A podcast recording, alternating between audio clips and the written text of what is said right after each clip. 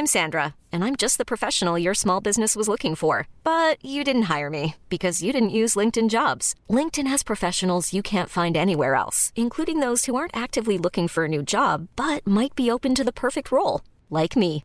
In a given month, over 70% of LinkedIn users don't visit other leading job sites. So if you're not looking on LinkedIn, you'll miss out on great candidates like Sandra. Start hiring professionals like a professional. Post your free job on linkedin.com/achieve slash achieve today. Here's a cool fact. A crocodile can't stick out its tongue. Another cool fact, you can get short-term health insurance for a month or just under a year in some states.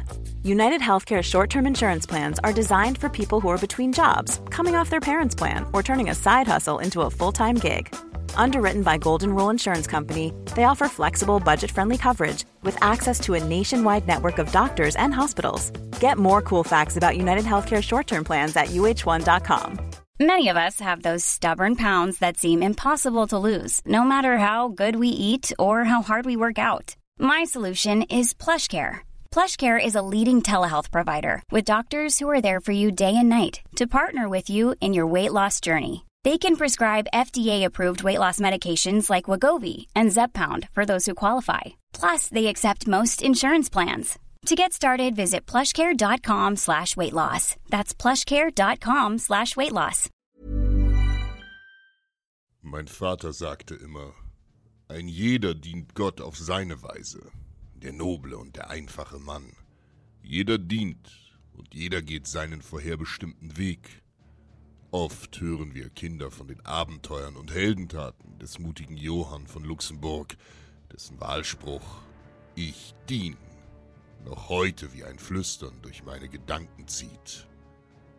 Wie gerne wäre ich wie ein starker Ritter in strahlender Rüstung gewesen, doch ich bin Hans Sagan, der Sohn eines einfachen Schusters, und glaube mir, auch ich weiß, was dienen bedeutet.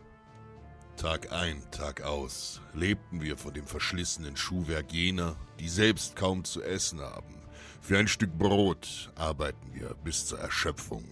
Mein Vater halb blind vom wenigen Kerzenlicht, das wir uns leisten können.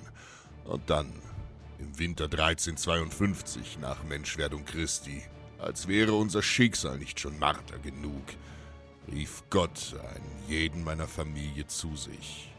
Gott oder war es der Teufel, der den schwarzen Tod über das Land brachte? So viele starben an dieser elenden Krankheit. Mein ganzes Dorf raffte die Pest dahin, und hätte sich nicht mein Herr Heinrich meiner angenommen, wäre ich mit elf Jahren in der Gosse erfroren. Ich verdanke ihm viel und gelobte, ihm zu dienen, bis zum letzten Atemzug. Fast 20 Jahre sind seit diesem Tag vergangen. Als Zweitgeborener folgte Heinrich auf Wunsch seines Vaters den Deutschherren nach Osten und ich, sein Diener, folgte ihm und dem Schwarzen Kreuz auf seinem Weg. Der Deutsche Orden ist nun unsere Heimat. Ich weiß noch, wie stolz mein Herr war, als er den weißen Mantel des Ordo Teutonicus empfing und sich als Professritter des Ordens in der Marienburg erhob. Ich habe nie mehr eine solche Kälte gespürt wie damals im Winter 52, bevor mich Heinrich fand. Bis heute. Seit drei Tagen marschieren wir durch Eis und Schnee, über gefrorene Sümpfe und Seen, immer weiter nach Osten. In meinem Bart hängt der Frost, der kalte Wind zieht bis in die Knochen, doch uns bleibt keine Zeit zur Rast. Die Litauer sind mit einer gewaltigen Armee in das Ordensland eingefallen. Die Hölle selbst könnte nicht mehr Teufel ausspucken als die Zahl der Angreifer. Der grausame Großfürst Kestutis hat zusammen mit seinem Bruder Algirdas mehrere heidnische Reitervölker unter einem Banner vereint. Sie haben unsere Grenze überschritten und verheeren das Land. Litauer, Rossen, Tataren und Samaiten lassen mit ihren Pferden die Erde erbeben und trinken die Flüsse leer. Das Ende der Welt scheint gekommen, wenn wir uns dem Feind nicht entgegenstellen. Hochmeister Winrich von Knibberode hat alle verfügbaren Ordensritter zu den Waffen gerufen, und auch aus den deutschen Landen und Europa folgten die Recken seinem Ruf gegen diese Heiden. Zehntausend marschieren in die Schlacht. für Gott und unsere Freiheit. Mein Herr Heinrich folgt dem Aufgebot des Ordensmarschalls Henning Schindekopf, während ich mit Speer und Schild der Infanterie zugeteilt bin. Wie in einem dunklen Traum setze ich einen Fuß weiter vor den anderen, über eine karge, weiße Landschaft, bis der Morgen uns erwachen lässt. Auf der verschneiten Ebene bei Rudau steht der Feind, annähernd 70.000. So munkelt man im Lager, in Schlachtformation, deren wildes Gebrüll zu uns herüberschallt. Der einsetzende Schneesturm lässt ihre Krieger wie schemenhafte Dämonen in der Ferne wirken. Mit einer solchen Übermacht haben wir nicht gerechnet. Und doch, keiner der Ritter zeigt einen Funken Furcht. In geschlossener Reihe, die Lanzen im Anschlag, setzen unsere Panzerreiter vor, während wir uns hinter ihnen um das Ordensbanner formieren. Winrich gibt das Zeichen und wie eine donnernde Lawine aus Eisen und Stahl stürmen unsere Ritter los. Ning Schindekopf führt sie an und krachend wird die erste Reihe der feindlichen Infanterie wie Gras niedergemäht. Die meisten von ihnen sind leichte russische Speerträger, die gegen die gepanzerte Macht des Ordens keine Chance haben und nahezu im ersten Ansturm aufgerieben werden. In schnellem Lauf setzen wir den Reitern nach und fallen wie Wölfe über die am Boden schreienden Schafe her, während die Ritter nun mit voller Wucht in die Hauptstreitmacht der Litauer brechen. Ein blutiges Hauen beginnt und Hunderte finden den Tod. Doch nun stürmen die wilden Reiterhorden der Tataren und Samaiten in die linke Flanke.